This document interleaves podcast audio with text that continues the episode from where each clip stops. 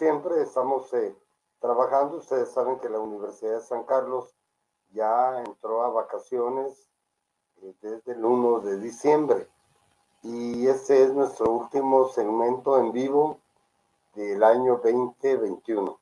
Hemos estado trabajando este, para eh, dejarles a ustedes un par de programas sobre poesía eh, navideña que va a estarse proyectando la próxima semana y el día viernes 24. Vamos a ver si logramos eh, tener para el 25, para el 31, ah, con algunos autores guatemaltecos, vamos a realizar el brindis del bohemio. Y lo pueden ustedes sintonizar a la misma hora el día viernes a las 8 de la noche. Así que muchísimas gracias eh, por estar con nosotros esta noche. Ah, tenemos a un invitado de lujo todos los viernes. Tenemos a grandes, grandes talentos, eh, grandes escritores, seres humanos y que están con nosotros. Muchas gracias Dora O'Kelly por estar con nosotros. Feliz Navidad y feliz Año Nuevo para ti también. Virginia Reyes, muchas gracias. El día de hoy estamos congratulados porque vamos a presentar a uno de los grandes escritores guatemaltecos. Según sé, él está nominado para el Premio Nacional de Literatura Miguel Ángel Asturias 2021. Y eso a mí me llena de orgullo, de satisfacción. Y como siempre, o casi siempre, es un gran escritor eh, que está fuera del país, él se encuentra en Costa Rica y les hablo de Rafael Cuevas Molina. Rafael Cuevas Molina y hace un poco de tiempo que, él vive en, en, Heredia, Costa Rica. Rafael eh, lo contacté por medio de de Gladys Tobar, muchísimas gracias Gladys, Rafael Cuevas Molina, nació en Guatemala el 2 de diciembre de 1954. Su residencia actual es Heredia, Costa Rica, y él, trabaja en el Instituto de Estudios Latinoamericanos y de la Universidad Nacional UNA, Costa Rica. Dirección física eh, que tenemos de Costa Rica y sus estudios realizados es doctor en ciencias históricas por la Universidad de La Habana, Cuba, en el año 2005. Magíster en CINTAE, Maestría Centroamericana en Historia, Universidad de Costa Rica, Sistemas de Estudio de Posgrado, en 1995. Especialización en Sociología Política, Universidad Babes. Eh, Boliay, sección de Filosofía, Facultad de Historia y, Filosofía, Napoca, Rumanía, en 1982. Master of Ciencia en Filosofía en Historia, Universidad Babes Bolay, también en Rumanía, en 1981. Estudio de Artes Plásticas en Rumanía. Estudios de Arquitectura en la Universidad de San Carlos de Guatemala en el en el periodo 72-74 y en la Universidad de Costa Rica 74-76. Ha recibido varios cursos, capacitación en colaboración de programas y docencias virtuales.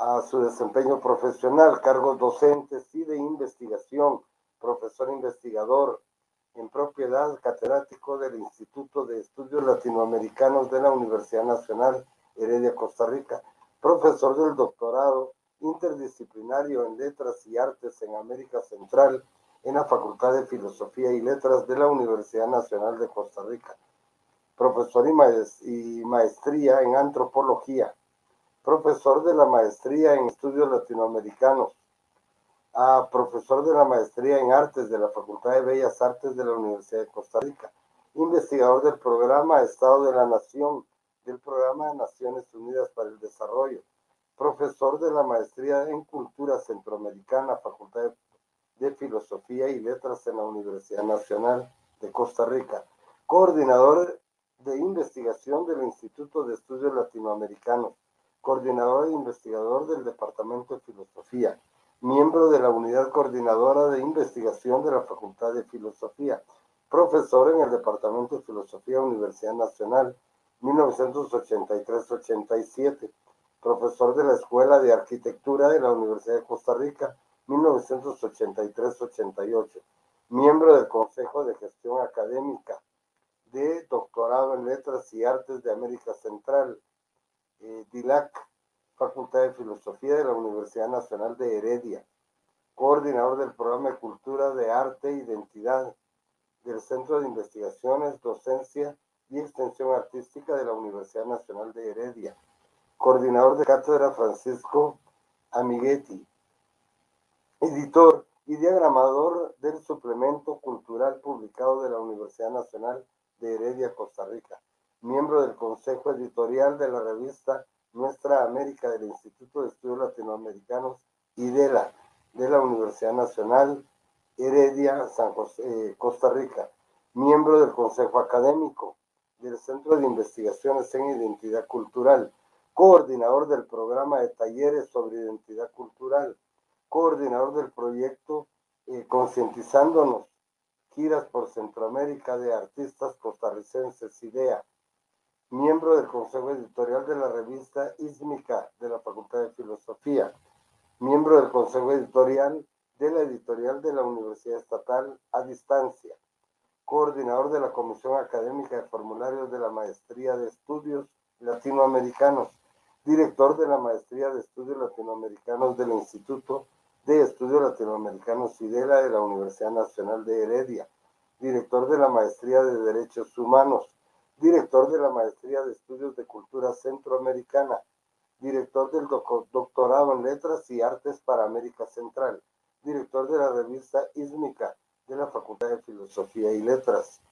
Cursos impartidos, América Latina en el contexto de la globalización, América Latina, modelos del desarrollo, visión, prospectiva, proceso de construcción de las identidades en América Latina, tendencias contemporáneas de la educación, Estado, nación y políticas culturales en América Latina, desarrollo y modernidad en el pensamiento de América Latina, teoría política, en la maestría en Derechos Humanos y Educación para la Paz, pacificación y democratización en América Latina, historia de América Latina, en la maestría de estudios de cultura centroamericana, literatura colonial centroamericana, pensamiento centroamericano, procesos de construcción de las identidades culturales centroamericanas, nación, etnia y Estado en Centroamérica, la violencia en el arte y la literatura, culturas populares, identidades étnicas,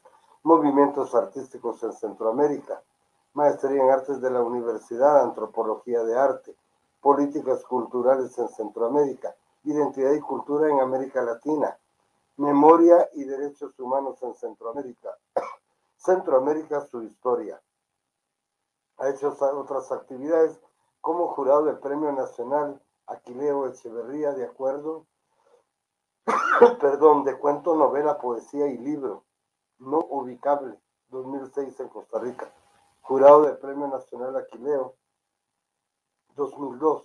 Jurado del Premio Nacional de Cultura, 2017 representante de la Universidad Nacional de Costa Rica ante la Comisión y conmemoración de la llegada de Colón a Costa Rica. Miembro de la Comisión ad hoc al Ministerio de Cultura. Miembro de la Comisión ad hoc al Ministerio de Cultura de Costa Rica, Proyecto Carta Mesoamericana. Miembro del Consejo Editorial y de la revista Coeyu, Latinoamericano, Caracas, Venezuela. Jurado Ensayo Histórico. Premio Una Palabra 2007 jurado del premio de la novela Premio Una 2012-2015, miembro de la Junta eh, Administrativa del Museo de Arte, columnista quincenal de la revista electrónica de análisis y política cultural La Gaceta. Ha hecho muchas investigaciones, políticas culturales estatales en Costa Rica, dinámica de la cultura en Centroamérica, Banco Interamericano de Desarrollo, BID, a el Tratado de Libre Comercio Centroamericano Estados Unidos y el Plan Puebla-Panamá. Eh, integración en Centroamérica cultural, social, política y económica. Eh, en el Banco Interamericano de Desarrollo BID, Banco Mundial, Fondo Monetario Internacional, Organización Mundial del Comercio, el Plan Puebla-Panamá, movimientos sociales en Centroamérica de mujeres, educación y cultura en Costa Rica, la creación, creatividad, investigación realizada para el Instituto Centroamericano de Enseñanza Audiovisual, la cultura en Costa Rica, de los mayas a los astros, cultura y política en Costa Rica, políticas culturales estatales en Costa Rica, cultura y políticas centroamericanas, campo cultural en Centroamérica, eh, antologías comentada y contextualizada sobre identidad cultural iberoamericana, la cultura en Centroamérica, Facultad Latinoamericana de Ciencias Sociales Flaxo. Instituciones e investigaciones sobre cultura popular en Costa Rica. Refugiados en Costa Rica. Interpretación histórica del pensamiento de Sandino en su dimensión ético-moral. La cultura en Centroamérica. Dinámica de la cultura centroamericana. Modelos de desarrollo en América Latina, medios de comunicación, pedagogía crítica, visiones sobre Centroamérica, pensamiento neoconservador en Centroamérica, conferencias y mesas redondas que ha dado un sinfín a reflexiones sobre los derechos humanos y la universidad en el contexto nacional e internacional. Elogio y lamentación de Mesoamérica, Encuentro Interuniversitario México-Costa Rica. Raíces de la integración latinoamericana. El teatro en la Universidad de Costa Rica. Reflexiones en torno al concepto de cultura. Bien, Bicentenario Centroamericano, Dimensiones y Escenarios, siglo XXI. Presentación de la trilogía Visiones sobre Centroamérica en el año 2000, en los 200 aniversario de la independencia de Centroamérica Democracia y partidos políticos en América Latina. Presentación de la trilogía Visiones sobre Centroamérica por los 200 años. Y así el Simposio Internacional sobre el Bicentenario, eh, pensado desde las artes y la cultura. Semana Latinoamericana, Instituto de Estudios Latinoamericanos SIDELA, Simposio a 50 años de la primera Bienal Centroamericana de Pinturas publicaciones literarias, narrativa, novela, Vibrante Corazón Arrebolado, Editorial Universidad Estatal, a distancia, UNED, San José de Costa Rica.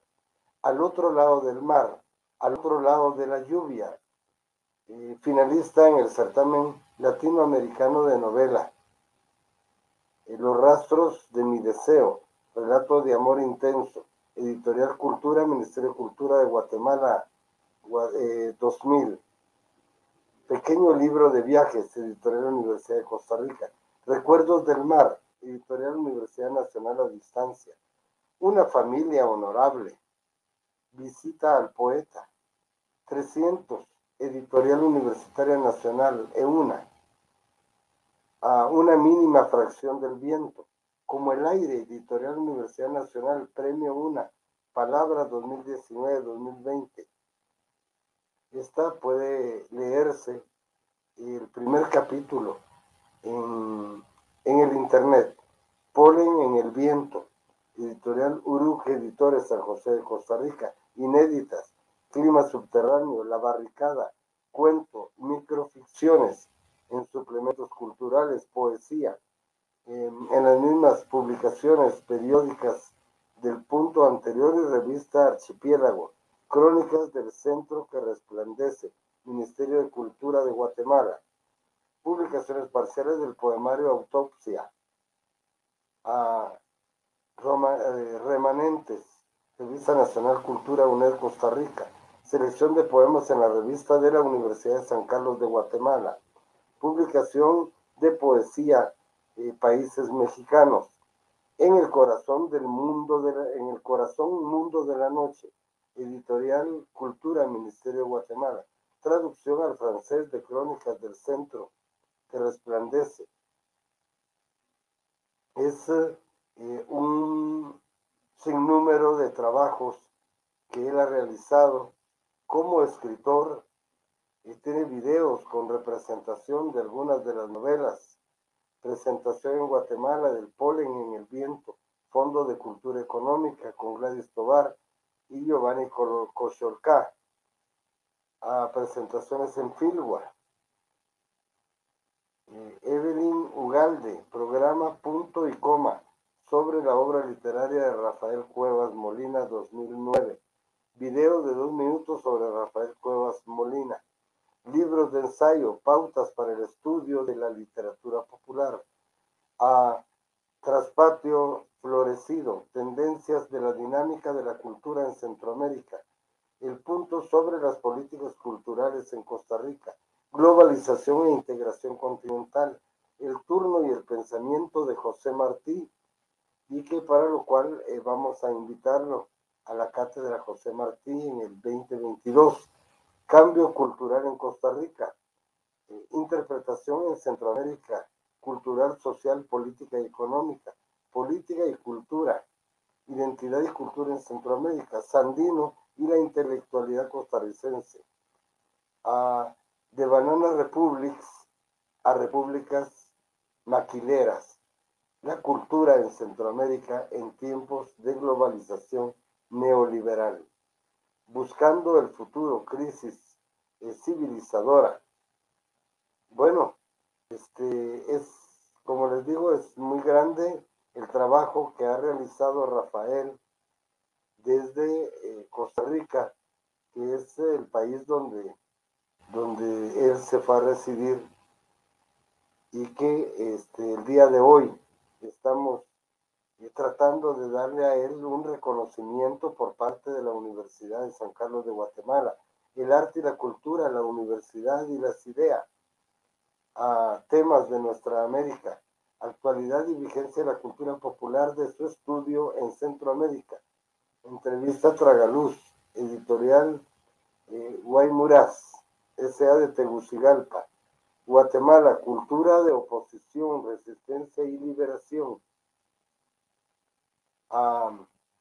Esto hizo estudios en el órgano de divulgación del Instituto de Investigaciones Históricas, Antropológicas y Arqueológicas de la Universidad de San Carlos de Guatemala. En nuestro Martín, en el centenario de la publicación de Nuestra América. Guatemala, el inacabable círculo de la violencia a propósito de los 500 años. En fin, yo le doy la bienvenida cordial a este gran escritor, además de escritor, es pintor, él trabaja también las artes visuales y te damos la bienvenida, Rafael. Muchas gracias por estar con nosotros esta noche. Muy agradecido. ¿Cómo está el clima allá en, Heredia? Muchas gracias, Gustavo. Un placer poder estar aquí. Muy agradecido de la invitación. Estoy en el Caribe. Tengo una pequeña casita en una pequeña aldea que se llama Cahuita. La pueden localizar ahí en el Caribe Sur costarricense, casi en la frontera con Panamá. Así que aquí estamos con el clima tropical propio del Caribe, eh, entrando en la temporada lluviosa, porque el Caribe tiene una, una climatología distinta a la de los valles centrales o la región montana de Centroamérica. Entonces, cuando estamos entrando en la temporada seca, ventosa y fría en los, eh, en los valles centrales de Centroamérica, Aquí en el Caribe estamos entrando a la época lluviosa. Aquí la época seca es entre finales de agosto y, finales de noviembre. Entonces aquí estamos, Gustavo, eh, en este rinconcito caribeño, agradeciendo esta invitación para poder dirigirme a ustedes y apabullado por todo eso que has leído, que lógicamente a estas alturas de la vida, habiendo pasado los 60 años, se va acumulando todo lo que uno va haciendo, ¿verdad? Pero lo que has hecho es increíble, Rafael. Es, es, bastante, es mucho. Ah, ¿Hace cuánto que vives en Costa Rica? Hace más de 30 años. Yo vine aquí a Costa Rica a principios de los años 80 entre con esas oleadas de guatemaltecos que tuvimos que salir en aquellos años. Y em, bueno, me quedé al final aquí. Soy una persona que este, se le fueron acumulando toda una serie de acontecimientos a partir a, través de la década de los 80 que bueno, no voy a empezar a enumerar, pero que hicieron que pues la seguridad estuviera más eh, eh, resguardada eh, por este, en, este, en este rincón del istmo centroamericano. Y bueno, aquí estoy desde hace muchos años, aquí he hecho mi carrera, este, siempre con Centroamérica y Guatemala dentro de mi perspectiva de trabajo y lógicamente de, afectivamente, ¿verdad? Afectivamente, claro. sí, yo me llamó la atención que tú estuviste de 72, 74 en arquitectura. Yo entré a estudiar arquitectura en el 77, este, que justo fue cuando nuestro, nuestro decano eh, decidió pues abiertamente salir a defender lo que eh, la vida y, lo que en la universidad se defendía que eran los derechos eh, humanos, los derechos ciudadanos. ¿Estás refiriéndote a Lionel Méndez, no? ¿O a quién? Estaba así, Leonel Méndez. Leonel, claro, un gran amigo, un gran amigo no solo mío, sino de mi padre, que fue rector entre el 70 y el 74. Entonces, mi estancia en la universidad coincidió también con la administración de mi papá y Leonel era una de las personas más allegadas, porque recuerda que Leonel no solamente fue decano de la Facultad de Arquitectura, sino también formó parte del consejo editorial de la revista Alero, esa revista que es emblemática de la cultura eh, guatemalteca. Emblemática. Este, mm. se se, trató de rescatar, me parece, este año no se logró. Eh, una revista que, de veras era una, una, una ventana este, al arte. Y, sí, esa fue una de, una de esas iniciativas extrañas dentro de un periodo tan oscuro y tan lleno de violencia, ¿verdad? Y sin embargo, este, la revista Lera se constituyó no solamente en un referente para Guatemala, sino en general para América Latina. Y mucha gente la sigue recordando como eso, como un referente fundamental de la cultura latinoamericana de esos años. Hemos hablado con algunas personas y nos dicen eso, eh, personas que están fuera de Guatemala y que me dicen, y mira, y volvieron a sacar la revista, yo tengo la colección completa, este, yo eh, entré a la universidad y me recuerdo que lo primero que vi que me impactó fue la revista Lero.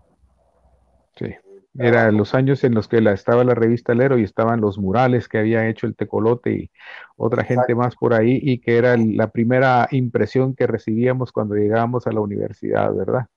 Sí, sí.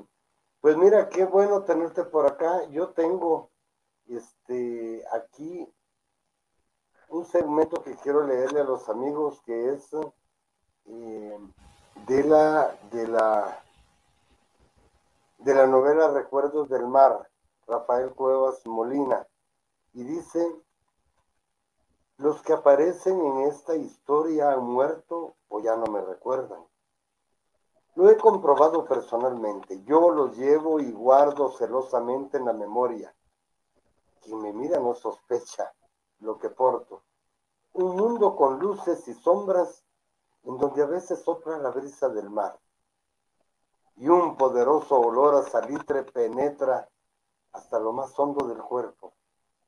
Ellos están siempre ahí, aunque a veces parece que se han ido porque no se oyen ni se ven entonces creo que los he perdido, que he vuelto los ojos hacia otra parte, olvidándolos, pero no es así. Basta un descuido o un momento de descanso para que compruebe que siguen estando vivos.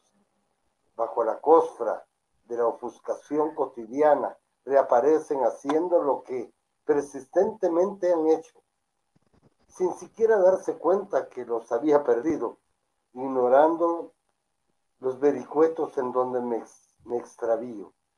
Soy yo quien se alegra, quien considera importante el reencuentro porque ellos forman parte del sentido de la vida. Si, Sin ellos me pierdo y me opaco, con ellos retorno. Retorno en esos recuerdos. Hay una mujer, la intrascendente, la solitaria, la silenciosa. Es una idea fija de alguien a la orilla del océano, en una playa casi invariablemente solitaria, sobre ella y el mar. Son estas memorias que hoy muestro, impúdico, ante los ojos de quienes no la conocen ni la conocerán nunca, sobre la mujer que vive lejana en los bordes de la masa de agua que choca sobre una playa abierta de arenas grises. Estas líneas muestran un secreto, hacen surgir lo escondido, desentierran lo que estaba oculto y también son inexactas. Nadie sabrá por ellas la verdad de las verdades, porque nadie sabe a ciencia cierta la verdad de las verdades. Pero eso no interesa. Lo importante es que ella y el mar permanezcan intactos en la memoria, como parte de alguno de los pilares que sostienen a la vida. Es lo que debe protegerse para que no se rompan los amarres que unen y mantienen vivo el corazón que bombea el núcleo donde flamean los descoloridos pendones familiares. Bueno, esto es, este, esta la escribiste tú eh, por este lugar donde habitas.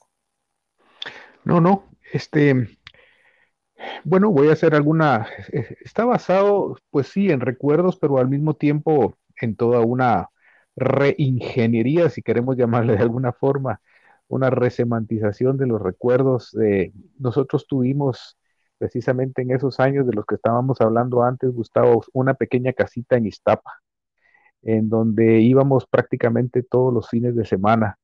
Y en aquel tiempo este, había que llegar pues a Iztapa, buscábamos una barca, atravesábamos el estero, llegábamos al otro lado y ahí teníamos esa pequeña casita en la cual era, voy a decir así sintéticamente, era un paraíso en donde estaba esa, esa, esa enorme playa que ferrosa, de color gris, eh, es eh, inmensa, inmensamente larga, em, que en la cual nosotros pasábamos fundamentalmente los fines de semana y cuando había pues unas vacaciones más largas como esas que están empezando en la Universidad de San Carlos ahora en esta semana, pues nos quedábamos más tiempo. Y ahí había gente que vivía en ese, en ese médano, en ese médano aislado entre el mar y el estero, había gente que vivía y que se dedicaba a cuidar las casas de la gente que generalmente solo llegaba un par de veces al año. Este, en, a fin de año llegaban el 25 generalmente, se iban en enero este, y llegaban a hacer parrandas, este, a utilizar botes fuera, con motores fuera de borda, o eventualmente en Semana Santa. Esas eran las épocas y el resto del tiempo las enormes casonas que estaban a la orilla del mar y que todos deben recordar todavía, ¿verdad? O que los han visto, estas casas con el techo de, palma y con grandes corredores de madera en donde sopla el viento, pues eh, esas casas permanecían prácticamente solitarias durante todo el año. Y entonces es una especie de mundo fantasmagórico pero al mismo tiempo paradisíaco en el que, se, en el que vivía esta gente y con la cual yo esta novela este, construyo eh, un mundo que trato, que es, eh, digamos, muy cercano a mí efectivamente. Incluso esa novela yo se la dedico a mi hermano Luis Eduardo, que tal vez en algún momento llegue a ver esta grabación y a quien se la dediqué con mucho cariño porque nuestra parte de nuestra infancia y adolescencia estuvo vinculada a nuestras experiencias pescando, jugando pelota en ese espacio semi abandonado, semi desértico, lejano a todo que ese, eran en ese tiempo las playas de Iztapa.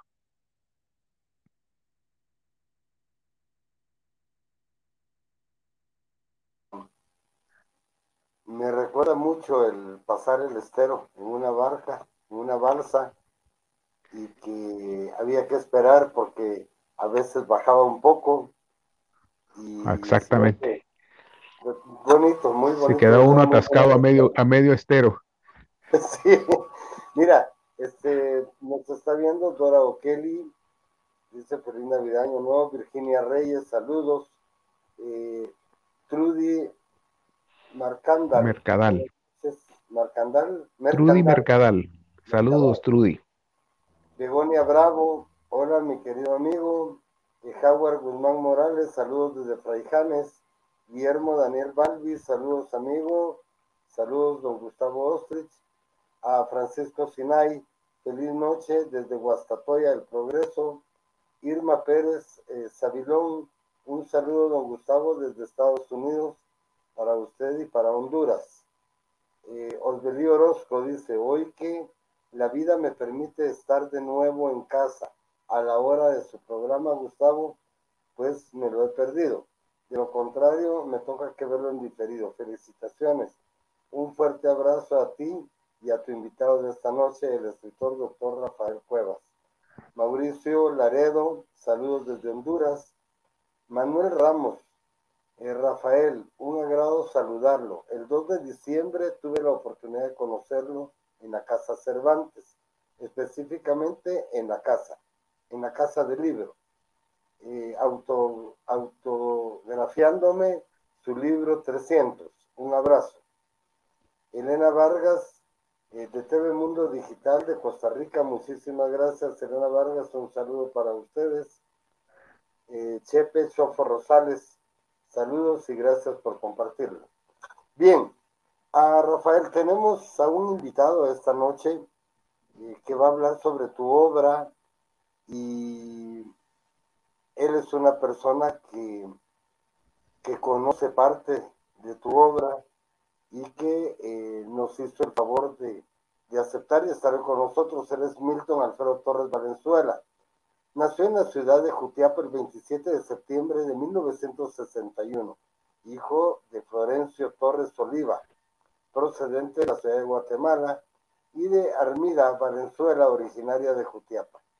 Sus estudios los realizó en la Escuela de Párvulos Eusebia Auceda, viuda de Padilla, Escuela tipo Federación Salomón Carrillo Ramírez, Instituto Nacional de Educación Básica Experimental Mario Efraín Nájera, Instituto Normal de Magisterio 2 de junio.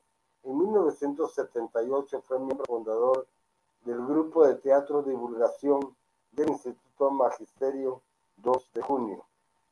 En 1980 se graduó de maestro de educación primaria urbana en la Escuela Normal Central para Varones de esta ciudad capital. En años posteriores obtuvo el título de profesor de enseñanza media en Letras, Facultad de Humanidades de la Universidad de San Carlos, profesor de enseñanza media, filosofía, Universidad de San Carlos, licenciado en Letras, Universidad de San Carlos, investigador en el área de lenguas, literatura española por la Agencia Española de Cooperación Internacional Madrid, profesor especializado en lengua y literatura española.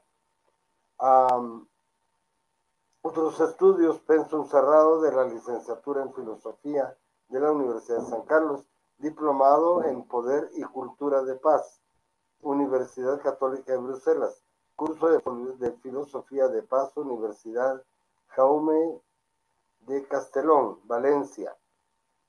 Actualmente trabaja en la Universidad de San Carlos de Guatemala como profesor titular de la Facultad de Humanidades en el Departamento de Letras, donde imparte el curso de literatura greco-latina Poesía Española del siglo XX, Introducción a la Teoría y Análisis Literarios.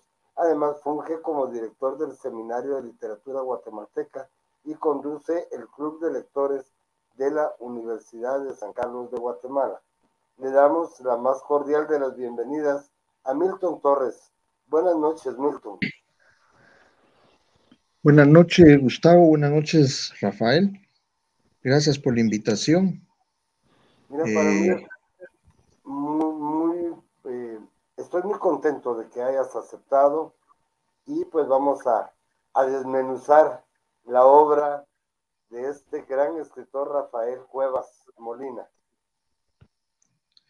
Bueno, eh, desmenuzar la obra de Rafael es un, sería bastante difícil porque es una obra bastante grande y tal vez lo que puedo aportar eh, en este momento, esta noche, eh, sea un acercamiento desde mi particular punto de vista a la obra de Rafael Cuevas, especialmente a su obra literaria.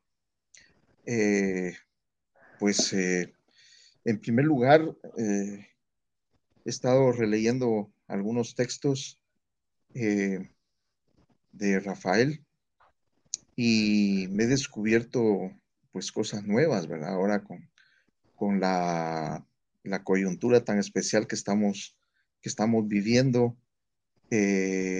y también con esta expectativa que, que nos, que, tenemos del Premio Nacional de Literatura. Es muy importante releer eh, algunos textos o los, por lo menos los textos fundamentales de Rafael eh, y en ese sentido, creo que uno de los aspectos más importantes que podemos destacar es eh, esa mm, solvencia que, le da su formación académica y su vivencia eh, en distintos ámbitos de la, región centroamericana. ahora que se habla con más profusión con más eh, seriedad sobre una literatura centroamericana que pues en algún momento hemos dudado de su real existencia, ¿no? De su existencia, eh, porque entre, por ejemplo, por lo menos entre Guatemala, Nicaragua, Honduras, El Salvador y Costa Rica, en el otro polo, pues se presentan eh, características bastante diferentes. Y sin embargo, eh, en la obra de Rafael podemos encontrar una, una, una intuición eh, estética, sociológica y literaria del, de Centroamérica como un bloque cultural eh, bastante, bastante sólido, ¿no? A pesar de las diferencias. y algo también importante es el, el hecho de que la formación de, Rafael le permite tener claridad respecto a su, a su a su poiesis, a su forma de, sus intenciones y su forma de hacer literatura. Eh, eso lo convierte en un poeta de poetas o en un escritor de escritores, porque, porque hay un proyecto, ¿no? Y hay claridad de ideas respecto al, a lo que se entiende por obra literaria, los procesos creativos, y lo que y el papel del artista, ¿no? El papel del escritor. A veces los escritores eh, y los artistas en general generan obra sin plena conciencia de lo que están haciendo. Pero cuando un artista tiene conciencia de lo que hace, por lo menos en tres aspectos, ¿no? ¿Qué entiende por obra? ¿Qué, ¿Cuál es el papel del artista? ¿Y cuál es el proceso creativo? Entonces surge una obra con, más sólida, ¿no? Con más solvencia y podemos hablar pues de un artista de artistas, como digamos lo, lo retomó Heidegger en su momento al, al destacar la, la, figura de Helderlin, que, lo toma y lo estudia porque es un poeta de poetas, es decir, tiene una, una conciencia de lo que está haciendo como, como poeta, de su obra y de los procesos poéticos que, que lleva a cabo pues para para presentar su obra. Entonces eso le da más solidez. Creo que en Guatemala son pocos los autores y en Centroamérica también, los eh, escritores, los autores, los artistas en general que reúnen esas características. Generalmente los escritores escriben pero sin la plena conciencia de, lo que, de lo que están haciendo. Y en ese sentido, pues, pues eso ayuda también, eh, esa conciencia que, que, está un grado más arriba, eh, a la generación de un estilo, porque el, estilo es producto de, de una conciencia, ¿no? Que está un poco más allá de, de, lo que, del aspecto práctico del, eh, en la creación o de la creación. Entonces, el, el estilo se manifiesta pues con más, eh, con más claridad. Y otro aspecto importante que, que creo yo que vale la pena destacar es el, es el hecho de, no caer en lugares comunes o ser víctima de esa tendencia barroquista eh, eh, con la cual tienen que luchar los artistas eh, guatemaltecos y centroamericanos e inclusive hispanoamericanos, porque es una, tendencia muy marcada, ¿no? El, barroquismo, que, que, a veces es, eh, la, más de las veces es negador de estilo y de originalidad.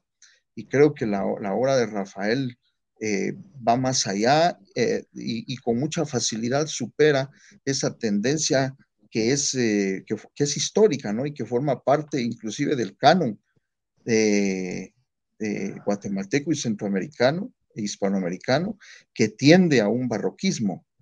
Y, otra, otro aspecto a destacar es la búsqueda de, la superación del realismo, ¿verdad? Porque, porque el, realismo, eh, que, también es tan, tan rotundo, tan determinante en, nuestras literaturas, eh, se convierte también en, una, en un ancla, en un anclaje, eh, en, una, en un lastre que es bastante difícil superar. Entonces, por ejemplo, aparte de los nombres que pueda llevar las distintas manifestaciones del realismo, ¿no? El, realismo urbano, el hiperrealismo, el realismo sucio, el realismo mágico, etcétera. Creo que en la obra de Rafael hay una intención una intencionalidad muy clara de, superar esos aspectos o esas, em, esas manifestaciones tradicionales del realismo. Eh, y yo he encontrado una, una intención parecida, por ejemplo, en Mario Payeras, cuando eh, trata de, de, superar el realismo, pero destacando aspectos que puedan ser más permanentes o que puedan ir más allá de las coyunturas, un realismo que pueda sobrevivir y que no se quede como fósil ¿ah? dentro de la historia del arte y dentro de la historia de la literatura. Un realismo que destaque las dinámicas sociales y que, y que destaque ¿no? Eh, aspectos relacionados con el tiempo, con la luz, con el color. Y creo que la pintura juega un papel importante en ese sentido en la obra de, Rafael, porque intuyo que es una obra muy, muy, em, eh, no podría decir determinada, ¿no? Pero, pero sí una obra literaria que eh, em, toma muy en serio eh, los aspectos pictóricos, como sucedió también con el modernismo, el simbolismo, o mejor dicho, el simbolismo, el, el expresionismo y, otros, y, otros, y otras corrientes que influyeron en, la literatura del principio de siglo. ese descubrimiento de la luz, de los pequeños detalles, de las texturas, de las atmósferas, que en, muchos pasajes narrativos valen más que la, que la misma acción, ¿no? que las mismas acciones los detalles, ¿no? El detalle, pero especialmente los detalles de las relaciones sociales, de las relaciones espirituales, de los ambientes, de las texturas, de, los aspectos lingüísticos, le dan una, calidad pictórica eh, a, la, obra de Rafael que para mí es, algo muy importante y que definen bastante su estilo. Eh, y, en ese sentido, eh, creo que ese intento por superar el esos aspectos del realismo tradicional, eh, creo que mm, se cristalizan o se, mm, eh, se manifiestan de una manera bastante sólida en, su obra narrativa.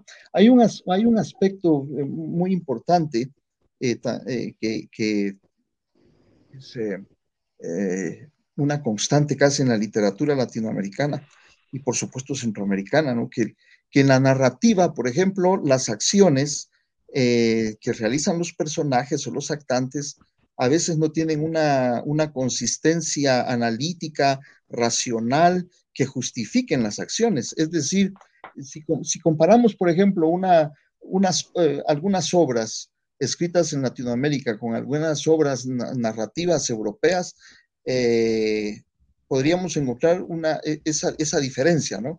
Es decir, aquí hay una apuesta, en Latinoamérica hay una apuesta más por la acción, la historia y la acción. Mientras que la, en la narrativa europea hay, hay a la par de la acción de las secuencias narrativas está la reflexión. Es decir, hay una justificación. Si un, si un personaje, un actante realiza esto, es porque hay, eh, eso está ya justificado. Racionalmente o, digamos, hay, hay una preparación intelectual para llegar a, a, una, una, acción, que es lo que, lo que le falta. Ese es un punto de vista muy particular.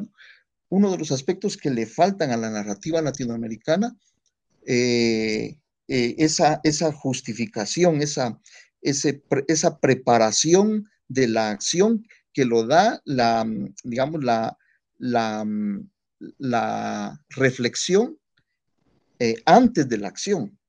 Y otro aspecto importante es lo poético dentro de lo narrativo, que a veces se, se apuesta solo por, por la acción, por el personaje, por la historia, por lo anecdótico inclusive, pero se descuida el aspecto realmente lírico, poético, y creo que ahí está uno de los soportes fundamentales también en la obra de Rafael. Es decir, hay una narrativa, pero una narrativa que está plagada de poesía, ¿no? Y esa poesía está, está especialmente centrada en, el detalle, en la atmósfera, en, los contextos, en, en, las relaciones entre los personajes.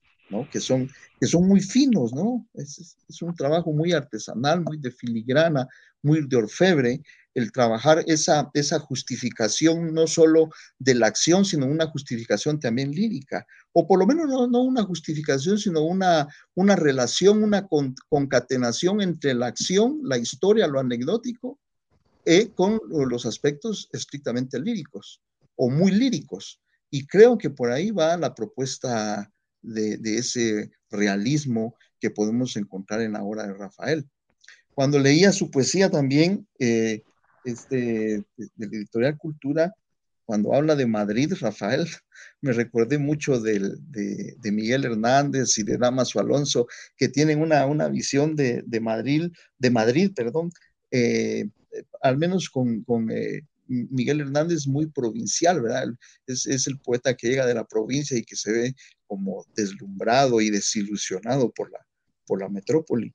Y Damaso Alonso, que ya tiene un aspecto bastante pesimista, eh, existencialista, en su visión de Madrid, pero Rafael lo plantea de otra manera, ¿no? Es ese Madrid tan rico, interesante, porque ve diferentes manifestaciones. Ya es un Madrid cosmopolita, por supuesto, ¿no? y, una metrópoli que, se convierte en cobijo para desplazados, para migrantes, y que necesariamente esa, esa riqueza eh, hace brillar pues, a una ciudad que, que, puede considerarse como una ciudad decadente, que tal vez no está a la altura de París o de Berlín o de Londres, pero que por esa capacidad que tiene de, de soportar, digámoslo, entre comillas, o de tolerar inmigrantes africanos, sudacas, etcétera, eh, eh, está tomando un, nuevo brío, una nueva dinámica.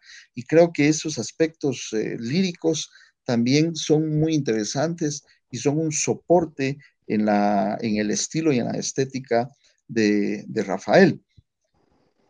Entonces creo que es, eh, Rafael se, ha convertido y, ahora aún más eh, en un referente indispensable para comprender la literatura centroamericana y no solo guatemalteca, una literatura centroamericana, por esa eh, voluntad de superar el realismo, de no caer en las garras del barroquismo, de, de renovarse constantemente a de un libro a otro, vemos una renovación, una propuesta, un nuevo brillo, un nuevo color, eh, y, que, y, que, y que no, no cae en, en, esa monotonía de un estilo único, sino que yo creo que se está cuidando muy bien Rafael, porque creo que también le, falta mucho por escribir, eh, cuidándose mucho de, de, de no caer en las garras o en las trampas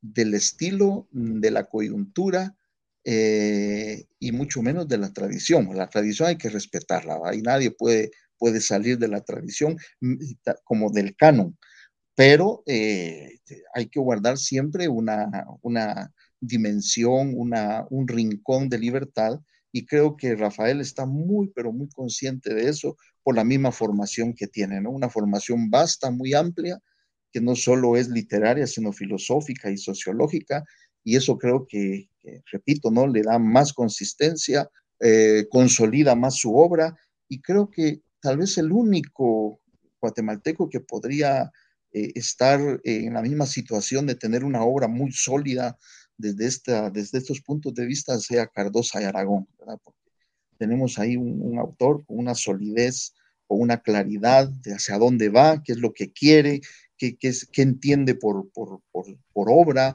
la, la misión del, del, escritor, del poeta, del artista. Y, y, por supuesto de los procesos poéticos, ¿no? ¿Cómo, ¿Cómo se hace la obra? Sin olvidar, por supuesto, de que pues la obra y eso creo que Rafael está también muy consciente de que la obra no está completa sin el receptor. Y entonces el, autor que tiene en, cuenta al receptor se nota su obra, ¿no? esto es para, para estos receptores. Ya lo decía, eh, este, eh, fue el nombre en este momento, ¿no? Que cada escritor es, es producto de su época, pero la época no lo debe determinar. ¿verdad?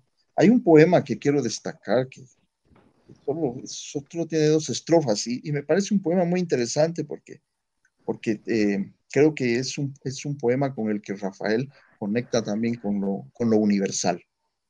Y no es, no es el único, pues, pues esa, conexión con la, con la tradición universal, con, el arte universal, está claro en, en muchos, muchas de sus obras, pero este poema me llama mucho la atención, que dice, ¿Qué subsistirá cuando todo haya pasado? ¿Qué dejará una huella que active el pensamiento? ¿Qué mantendrá el recuerdo y permanecerá sin que importe la voluntad o el deseo? Poeta que intuye la necesidad de la permanencia, pero la permanencia sin determinantes, como la voluntad y el deseo. ¿verdad? Es una, una permanencia que sea libre, que no esté determinada, porque la permanencia puede estar determinada por la memoria. Cuando la memoria falla, entonces ya nada permanece. Entonces esa permanencia, ¿qué? ¿Cuál es esa permanencia? ¿no? Que no debe estar determinada ni por el deseo ni por la voluntad que vaya más allá del deseo y la voluntad, que vaya más allá de la memoria. Me parece que, que ese, ese, ese poema eh, em, eh, abre, rasga eh, y, y, hace una apertura, una, una, una desgarradura hacia el ámbito de la literatura universal. Lo permanente, el tiempo, la. Voy a eh, voy a interpretar un poema Ser Constitutivo que tiene Rafael y luego este, vamos a regresar con Rafael para que nos platique un poco eh, de, del descubrimiento o descubrimientos que tiene Milton sobre tu trabajo. Gracias, Rocío Salazar. Éxitos hoy siempre el arquitecto y poeta Erwin García dice felicitaciones por tan educativo programa. Muchas gracias, Erwin. Y este dice ser constitutivo. Cosas que no se dicen ni a uno mismo, no se recuerdan. Cosas ocultas, brumosas, borradas, guardadas como una vergüenza. Escondidas fuera del guion estipulado. Cosas que se quieren recordar y no se puede en la mañana lúcida la mente llegan gijones entre la niebla, voces, gritos, gestos, miradas, algo, el sentido último que escapa, boqueando como pez, ahogándose en la orilla, como si, como si se gritara a alguien que se aleja, precipitada en medio de la noche y que no escucha de eso hay en mí? Te preguntas. que de eso me determina, que de eso me marca. No lo sabes. No sabes qué ni cuánto, pero es tu ser constitutivo y no lo conoces. Bueno, este Rafael, yo eh, me impresiono siempre con, con mis invitados y esta noche estoy profundamente impresionado contigo y me gustaría que, que platicaras algo con, con Milton eh, sobre lo que Milton ha, ha hablado y ha, descubierto, ha desnudado eh, la forma en que escribís. Y como decías, Milton, pues eh, me gustaría que nos contaras hace cuánto comenzaste a pintar. Pintaste después de empezar a escribir, creo. Bueno, e, en primer lugar, mi agradecimiento al esfuerzo que ha hecho Milton por hacer una interpretación del trabajo que yo he ido realizando a través de los años. Yo muchas veces he estado en su posición en la cual tengo que decir algo sobre la obra, el trabajo de otra persona y sé que el esfuerzo de síntesis y de análisis que hay que hacer pues es importante y, e implica todo un esfuerzo. Así que Milton, muy agradecido. Efectivamente, en relación con lo que está diciendo en este momento Gustavo, no, yo realmente empecé a escribir y a pintar desde que era una era vocación. Incluso entré a la Escuela de Arquitectura porque inicialmente quería estar, entrar a la Escuela Nacional de Artes Plásticas, pero en, mi familia pues consideraron que a lo mejor era mejor escoger una, una carrera que estuviera más vinculada a las posibilidades de sobrevivencia en el futuro y por eso entré a arquitectura. Pero ya desde muy pequeño yo en el colegio pues tenía esa vocación, hacía el periodiquito de la, del colegio, se escribía mis poemas iniciales en el Día de la Madre, en el Día de la Patria y todo ese tipo de cosas. Entonces, eso, yo diría que son vocaciones paralelas de las cuales yo tuve conciencia desde muy, muy joven de que no iba a escoger entre una u otra. Eh, que no iba a dejar como mucha gente deja para el momento en que se jubila o se pensiona el trabajo creativo sino que iba a hacer un trabajo que iba a llevar paralelo, lógicamente quitándole mucho tiempo a muchas cosas y con el riesgo de caer en el diletantismo o en la superficialidad, puesto que como ustedes saben, quien mucho abarca, poco aprieta.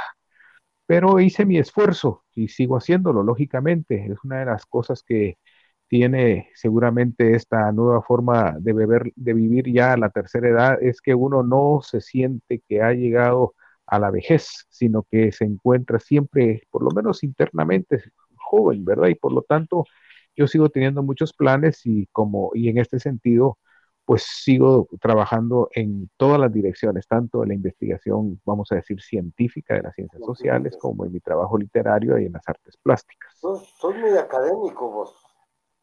También, claro, lógicamente, sí, cuando tengo que ser académico, lo soy. Y soy muy riguroso. Es que tuve de alguna forma una, tuve una formación que me fue llevando hacia formas bastante estructuradas, ¿verdad? Porque yo estudié en un colegio, en el colegio en el Instituto Austriaco Guatemalteco, en donde los austriacos nos crearon un, todo un perfil este, disciplinario, ¿verdad? Y luego estudié en Rumanía en una academia muy, que, que, con una gran tradición en la cual existía una gran rigurosidad. Entonces, bueno, fueron este, seguramente también mi personalidad está orientada hacia eso.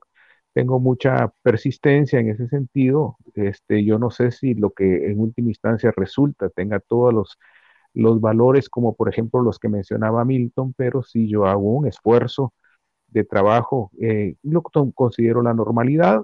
Dentro de esa normalidad, pues eh, a veces me tengo que expresar en una u otra dimensión, ya sea en las artes plásticas, en la en la literatura o en, el ensayo de las ciencias sociales. Cada uno de esos cumple una función. Recuérdese que tiempo de Aristóteles, pues eh, las artes y este, se le atribuían diferentes funciones. Una de ellas para mí ha sido muy importante, que ha sido la función catártica, ¿verdad? Porque he vivido siempre en una condición, digamos, de estrés este, me estoy refiriendo a un estrés que, está, que viene de las condiciones que nos ha ofrecido a todos nosotros Guatemala, un país que debemos reconocer que es estresante, y por lo tanto este, el arte y la literatura ha constituido un canal para poder expresar toda una serie de problemáticas internas, reelaborándolas en función del discurso de cada una de las expresiones particulares, ¿verdad? Yo creo que lo que dice Milton a mí me satisface porque de alguna forma así es lo que he intentado hacer,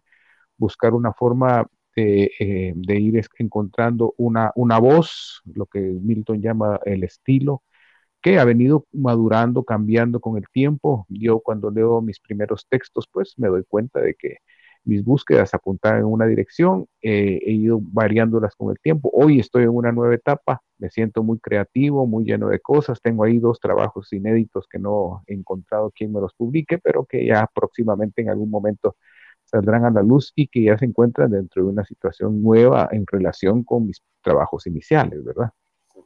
Fíjate que dice el arquitecto Erwin García, hablando de nacionalismo, que describe el arrastre del colonialismo español en la literatura del siglo pasado, ¿hasta cuándo creen que seguirá siendo una tendencia en Latinoamérica? Y Gladys Tobar dice felicitaciones para el rito, Rafael Cuevas Molina y para el maestro Milton Torres. Y Alvidia, Sofía, Anaya Alegría, saludos, los felicito. Alvidio desde Norteamérica. Este, quisieras eh, responderle un poco a Erwin. Eh, dijo sobre este, si nos hemos logrado desprender de la influencia neocolonial, supongo yo, española, es lo que está planteando. Bueno, nosotros pertenecemos a, a, un universo hispano, ¿verdad? Y en ese sentido pertenecemos a una tradición. Yo creo que quien podría responder con mucho mayor eh, propiedad de este, este tipo de preguntas es precisamente Milton, que es un teórico de la literatura y que tiene mayor claridad. Pero yo siento que, por lo menos en mi caso, yo siento que me inscribo dentro de una tradición, dentro de un mundo, este, de una perspectiva de mundo que es el del mundo hispano, ¿verdad? Y que tiene sus diferencias, y a Milton en algún momento lo dijo también al referirse a algunos aspectos específicos de la dinámica de, las, de la narrativa, eh, con otras formas de expresión literaria, por ejemplo, con el mundo anglo, anglosajón o con el mundo francés franco. Este, en ese sentido, sí, yo creo que este, además no es algo que necesariamente tengamos que considerar como un lastre, como algo que hay que superar, sino que adquiriendo conciencia de él, nosotros podemos perfectamente este, encontrar un espacio de libertad para crearlo y recrearlo. Claro. Ah, Rafael, vamos a, Voy a interpretar un poema más tuyo. Eh, se llama Tal vez el numen. Esta no parece ser la dimensión del poeta. Aquí ocurren otras cosas poderosas, tal vez más allá de la palabra, en la pequeña pieza del fondo junto a la cocina. Las palabras atesoradas quedan súbitamente obsoletas, se ubican en un espacio mínimo sin su sutil complicidad. Eh, se trata de una materia con otro vínculo. ¿Quién sabe? ¿Quién sabe? Sino un momento distante de la poesía. Herida en el centro, amarrada a las cosas más precisas de la vida. Para la ventana, por la ventana entra la luz de la mañana neblinosa un silencio denso que arropa. Viene desde el fondo una voz que ya no se reconoce a sí misma, que se emite desde adentro, de donde vienen los versos, pero no son ellos. Y no busca decir nada. Un sollozo opaco, en una larga, en un lugar donde nadie escucha ni le importa. Esta no parece la voz de la poesía o tal vez sí. Su esencia básica, su materia prima apenas vomitada, su forma primigenia, murmurada, sin conciencia, apenas emitida como onda, como una supernoia explotando en el pasado, llegando hasta nosotros muda. ¿Quién sabe? Tal vez es el germen en medio de la niebla y el frío de la montaña de invierno. O quizás es lo contrario, la culminación de todo, la esencia alcanzada en el gemido, en el murmullo que resume el numen en la habitación del fondo. Muy buenos, muy buena poesía. Muchas, gracias. muchas gracias. Gracias a ti. Em, nos dice Gladys Tobar, quizá pueda publicar con la editorial universitaria y con la editorial Cultura sus obras inéditas. Este, pues para mí ha sido un gusto, se nos ha ido el tiempo. Eh, me gustaría que este, tienes 30 años de estar viviendo en Costa Rica. Así es. Y últimamente has estado viniendo a Guatemala. Así es también. Sí, estuve la semana antepasada por allá. ¿Y qué es, eh, en cuestión gastronómica, qué te gusta más de la comida guatemalteca? Pues eh, podría decir que todo. La comida guatemalteca es una de las grandes eh, propuestas culinarias de América Latina. México, Guatemala, este, Perú, Ecuador, que tenemos esa, esa, esa mezcla de culturas en donde ha sido tan poderosa la culturas precolombinas, eh, en donde los eh, vino también la, la, cocina española y que han dado como resultado una, una, una cocina maravillosa que yo pienso de que es eh, casi que inagotable. yo me siento no solamente muy satisfecho cuando voy a Guatemala, voy a confesar que a donde me gusta ir a comer es al mercado Así que busco un hotelito que esté cerca del mercado en Ciudad de Guatemala y me voy ahí por lo menos a almorzar, porque en otras horas tal vez no es lo más seguro, pero ahí me voy a almorzar. Estuve la semana pasada, creo que fue el jueves en la antigua, nos fuimos ahí a comer donde las canches, que es, eh, recomiendo, es un buen, comimos unos chilitos rellenos con una cervecita gallo y eso, esos son los momentos en los cuales se toca el numen, como dice el poema. el numen, la esencia. La esencia.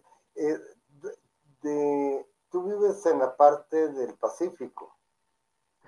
Este, bueno, yo eh, donde vivo es en el Valle Central costarricense, que es el lugar en donde está la, la mayor concentración de población. Aquí vive prácticamente la mitad de la población del país en Costa Rica tiene casi.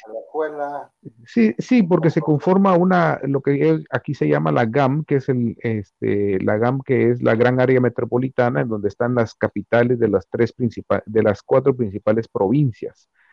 Entonces, sí, yo vivo, pero vivo también, como decir, en San José Pinula, en Guatemala, es decir, en una zona en las montañas, entonces un poquito más aislado. Ahí tengo mi casa, esa es mi casa y su casa, este, y, eh, pero tengo también una casita en el Caribe, en una pequeña aldea que se llama Cahuita, como les dije al principio, que aquí es en donde estoy en este momento. Una pequeña aldea que, como sucede en el resto de la, de la región caribeña centroamericana, está poblada por este, población afro, afrocaribeña. Eh, aquí son originarios de Jamaica. Ah. Bueno, pues, pues de verdad, qué, qué alegre.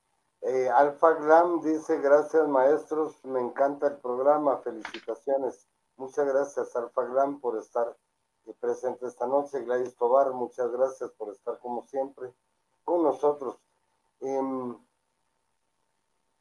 me gustaría que le mandes un saludo a la gente, esta, casi toda la gente que, que nos ve, y ya es, dice Alvidia Sofía Anaya, dice arriba Jamaica. así, así.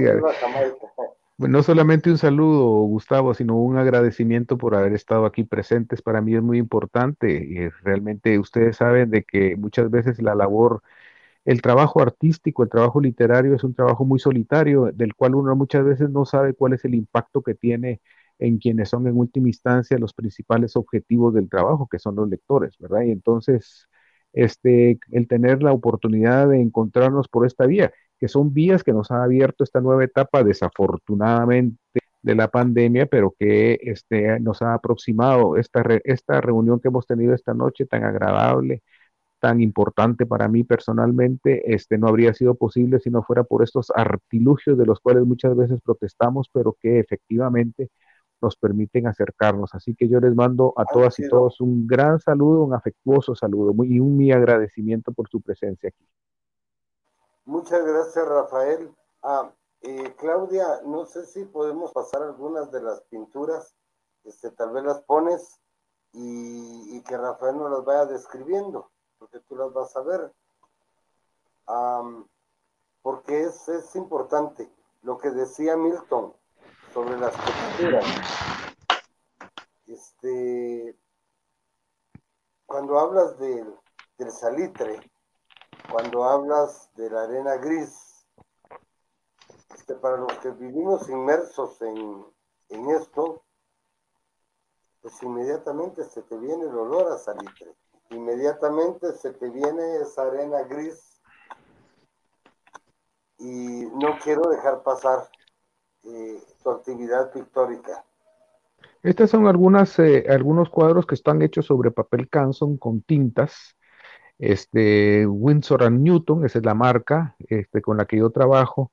Esta serie que ustedes están viendo aquí se llama eh, Vibrante Corazón Arrebolado, tiene el mismo nombre, fíjense ustedes que mi primera novela y fue escrita más o menos en el mismo periodo porque forma parte de, vamos a ver, como dijo bien Milton, este, de un programa, de un programa que tenía expresión tanto en la literatura como en las artes plásticas. Entonces, como ustedes pueden ver aquí, vean ustedes las, eh, este, en todas existe una referencia al corazón. Mm, no sé si, si puedan apreciarlo. Entonces, es una, son corazones en ventanas, son corazones florecidos, en el lugar del corazón hay un ave, en otra, en otra el ave vuela, etcétera, etcétera, etcétera. Entonces es el corazón arrebolado, es decir, aquel corazón que se encuentra de alguna forma en una situación de emoción y por lo tanto está este, gestando un mundo que en este caso, bueno, es colorido, como ustedes pueden verlo, ¿verdad? El, em, la figura emblemática de esta serie, que son en, total 25 obras, es la que está a la izquierda arriba, y que es la que eh, tiene varias versiones, algunas de ellas me, los compraron algunos, eh, algunos, algunas personas que llegaron a la exposición original. Este, también esta la expuse en Guatemala en la Galería, Sol del Río, creo que en el año 95 o 96. Dice Alvidia eh, Sofía Anaya, lo blanco es el papel que mencionas. Exactamente, sí, lo blanco es, eh, precisamente los espacios en blanco son eh, un esfuerzo por resaltar el dibujo, el dibujo, y entonces el espacio en blanco hace contraste con la parte colorida. Em, esta, esta, serie está hecha así, sobre papel Canson. Em, y bueno, yo podría dar más especificaciones técnicas que creo que no vienen al caso. Claudia, eh, hay, hay otra Dice Gladys Tobar, un gran saludo para mis queridos amigos, el actor Gustavo Ostrich, muchas gracias Gladys, el maestro Milton Torres y para el distinguido doctor Rafael Cuevas Molina. Fue un honor poderlos escuchar esta noche. Pues muchas gracias por lo de distinguido. Y como pueden ver, aquí está, por ejemplo, el que está aquí arriba a la derecha es, eh, es un, un, cuadro que yo hago en homenaje al Caribe ustedes pueden ver de que hay referencias al mar, al sol y a este, al, hay, una serie de peces que nadan ahí alrededor de la mujer, pero eh, había su, eh, subyacente un tema que yo estaba trabajando, que lo traté en varios cuadros, no aparece más que ese aquí, el que está a la derecha arriba, y es que estaba trabajando la simbología que se encuentra en los escudos nacionales de Centroamérica, en donde es recurrente el sol, las estrellas y los volcanes, etcétera. Aquí solo aparece ese, pero en otros trabajo, por ejemplo, con los volcanes y, otros, eh, los dos mares, etcétera, que a mí me parecen muy poéticos. Claro, uno lo puede interpretar de muchas formas. Yo he visto, por ejemplo, algunas eh, expresiones de rechazo al, al, escudo de Guatemala porque tiene armas, por ejemplo, pero digamos que tiene un, uno puede encontrarle un lirismo un lirismo que puede ser expresado, resemantizado a través de las artes plásticas y eso es lo que trato de hacer en ese, e, es, ese, ese cuadro a la derecha arriba, es expresión de, esa búsqueda. Pues mm, mis eh, sinceras felicitaciones por ese trabajo que también llevas a la par de las artes visuales. Tal vez podemos ver algo más, eh, Claudia.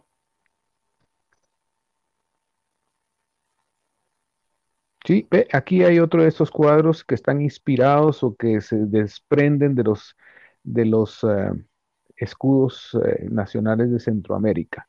Entonces, eh, claro, este, entran otros elementos, es una recreación, no es una reproducción. Y entonces, este es un cuadro que tuvo mucho éxito. Yo reproduzco mis cuadros en forma de afiche y los vendo, los, los, los enrollo, los meto en unos este, tubos de cartón y se van. Algunos han vendido en Brasil, en Inglaterra, en diferentes lugares, también lógicamente en Guatemala y aquí en Centroamérica. Y este es uno de los que más le gusta a la gente. Es un cuadro muy vistoso, muy colorido eh, y bueno, con una simbología que remite a lo, a lo nuestro, ¿verdad? A lo nuestro, que es una preocupación constante en todo mi trabajo, lo nuestro. Mira, dice eh, Trudy, eh, Mercadares, ¿verdad? Mercadares, sí. Eh, cuánto talento, hermosa obra visual y literaria. Muchos saludos. Muchas gracias, Trudy, por los por los conceptos. Bueno, ahí van, ahí van, ahí están. Este, el dibujo que se encuentra abajo en el centro es un cuadro cuyo bosquejo inicial sirvió de de portada un poemario de mi madre que se llama Y nos vistieron de luto, que fue publicado por primera vez en los años 80. Y una versión de este cuadro que ustedes ven ahí, pues aparece en, apareció originalmente en esa portada. En una segunda edición que hicieron en Guatemala, pues ella consideró que ya no era pertinente y la quitó. Pero este, eh, si ustedes encuentran esa primera versión, que creo, no estoy seguro, creo que fue publicado por Educa, este, aparece eh, un bosquejo de este cuadro que ustedes ven ahí a la derecha, no, perdón, en el centro abajo. Pues muchísimas gracias, Rafael. No sé si todavía está Milton por acá con nosotros. Eh, ¿Puedes pasar la próxima, por favor? Si está Milton, eh, que lo ingreses, por favor. Vamos a hacer esa entrega de, de un reconocimiento por parte de la Universidad de San Carlos, eh, Rafael Milton, de verdad, este, ustedes me hacen eh, sentirme muy bien, muy cómodo con este programa, que cada día lo ven más personas y a ustedes, mis queridos amigos, este, que nos ven todos los viernes, muchísimas gracias. Este, nos vamos a ver nuevamente en enero. Y Rafael, cuando vengas a Guatemala, no dudes en buscarnos, en buscarme. Aquí está tu casa, aquí está Rincón Literario y está la Universidad de San Carlos. Este, para recibirte, este, vamos a platicar, tal vez vamos a hacer alguna, no sé, este, como estamos todavía virtualmente, y creo que vamos a empezar a trabajar híbridamente el próximo año, Milton este, me hablan de que vamos a ir trabajando poco a poco. Entonces, pues vamos a, a ver. Dice, ah, este es para Milton Torres. Dice la Universidad de San Carlos de Guatemala, la Dirección General de Extensión Universitaria y el Centro Cultural Universitario otorgan el presente reconocimiento al licenciado Milton Torres, director de Eneslin USAC por su valioso aporte en el desarrollo del arte y la cultura y su participación en el programa Rincón Literario de la Universidad de San Carlos de Guatemala, dedicado al doctor Rafael Cuevas Molina, dado en la Nueva Guatemala de la Asunción a los 10 días del mes de diciembre del año 2021. Ir y enseñar a todos, firma eh, su servidor Gustavo Adolfo Ostrich Alvarado, asistente de actividades culturales del Centro Cultural Universitario de la Universidad de San Carlos de Guatemala. Muchas gracias, Milton. Gracias a ustedes. De la misma manera vamos a hacer entrega al doctor Rafael Cuevas en la Universidad de San Carlos de Guatemala, la Dirección General de Extensión Universitaria y el Centro Cultural Universitario otorgan reconocimiento al doctor Rafael Cuevas Molina por su valioso aporte en el desarrollo del arte y la cultura guatemalteca, y su participación en el programa Rincón Literario de la Universidad de San Carlos de Guatemala, dado en la Nueva Guatemala de la Asunción a los 10 días del mes de diciembre del año 2021. Este, firma un servidor tuyo y, enseñado a todos. Muchísimas gracias, Rafael, por haber aceptado nuestra invitación y por ser eh, formador del arte, de la cultura, no de Guatemala, de Centroamérica y de Latinoamérica. Muchísimas gracias por eso. Gracias Milton por haber estado con nosotros esta noche. Francisco Sinay dice feliz noche a todos, gracias por compartir esos grandes aportes. Alfa Glam, todo un maestrísimo, el doctor Rafael Cuevas. Qué honor, muchísimas gracias. Rosa Azul nos está viendo, gracias Rosa. Pasen feliz noche. Este, les deseo una feliz Navidad. Un, gran agradecimiento a ustedes. Muchas gracias. gracias. Feliz noche. Un honor y un placer. Gracias, Milton.